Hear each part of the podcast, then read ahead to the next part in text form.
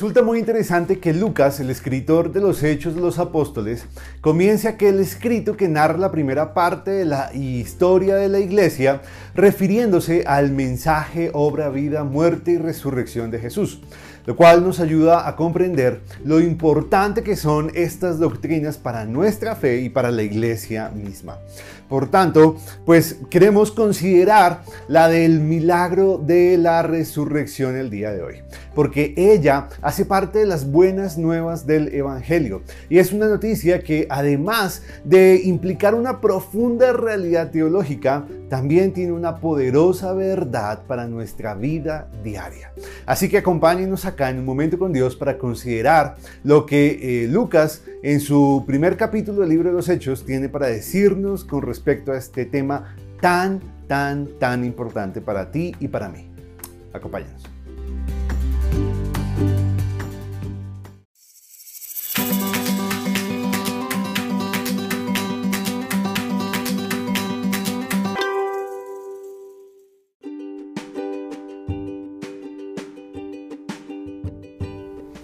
Nuestro pasaje del día de hoy lo encontramos en el capítulo 1 del libro de los Hechos de los Apóstoles, versículo número 3, que dice, a quienes también, después de haber padecido, se presentó vivo con muchas pruebas indubitables, apareciéndoseles durante 40 días y hablándoles acerca del reino de Dios.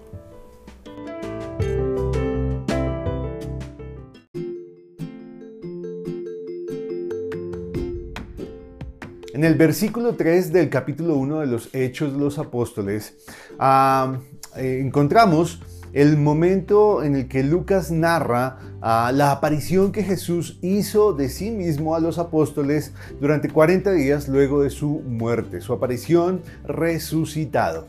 Y una de las primeras cosas que podemos notar gracias a este pasaje tiene que ver con el testimonio de muchos hombres, de todos estos hombres, entre ellos los apóstoles, que vieron a Jesús resucitado y fueron testigos de su victoria sobre la muerte lo cual la verdad es una prueba muy importante que le aporta mucha veracidad, confianza y credibilidad a la resurrección de nuestro Señor Jesucristo.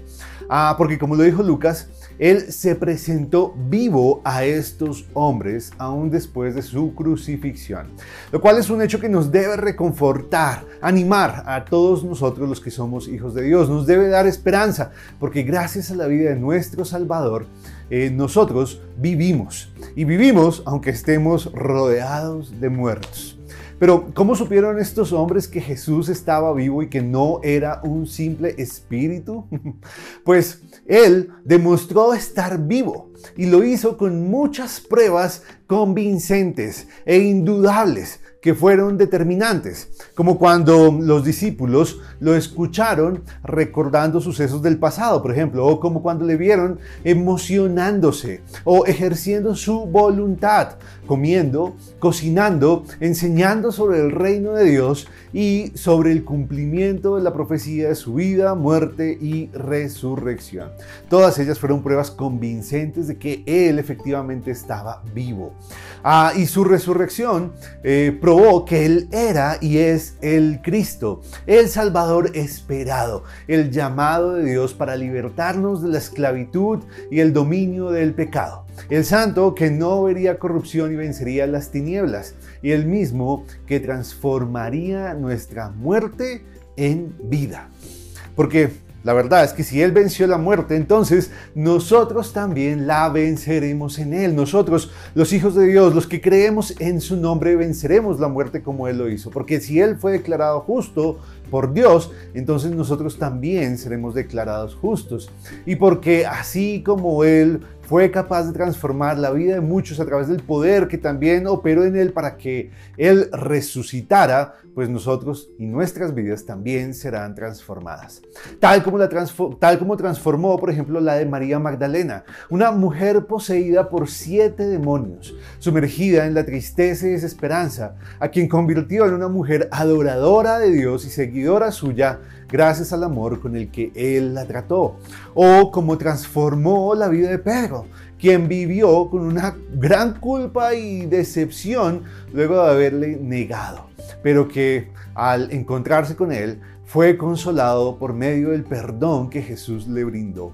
O como lo hizo con Tomás, uno de los más incrédulos, porque escuchando él acerca del Cristo resucitado, necesitó ver y tocar las llagas de Jesús para que su mente y corazón fueran transformados y se convirtieran en tierra fértil y luego de ello diera fruto para la gloria de nuestro Dios. Así, el hecho de la resurrección de Jesús no solo es un evento histórico y teológico clave, base de nuestra fe y, para y, también base para la iglesia, sino también definitivo, transformador y penetrante para nosotros los que hemos creído en Él. Porque ella nos provee la certeza de la victoria sobre el pecado, la certeza sobre nuestra, de nuestra victoria sobre el mundo y sobre la muerte, la posibilidad de que nuestra vida pase de muerte a vida y que gracias a su poder, podamos experimentar un día la resurrección y la glorificación de nuestra alma y cuerpo, porque nuestro Salvador y nuestro Señor venció las tinieblas y a la muerte misma. Hermanos, este hecho de la resurrección tiene que fortalecer nuestro corazón, tiene que animarnos y tiene que ponernos en perspectiva y darnos una visión eterna de la vida y de lo que hacemos. Porque sí, un día tú y yo, que somos hijos de Dios, resucitaremos. Nuestro cuerpo se encontrará con nuestro espíritu y viviremos eternamente con nuestro Señor Jesús para su gloria y para disfrutar toda la herencia que Dios nos ha prometido por medio de Cristo. Así que pensemos en esta vida, no como algo pasajero, no como algo ah, de unos cuantos años, sino veámosla como una oportunidad hermosa para sembrar lo que cosecharemos cuando hayamos resucitado y estemos con nuestro Señor. Que Dios nos bendiga. Hasta luego.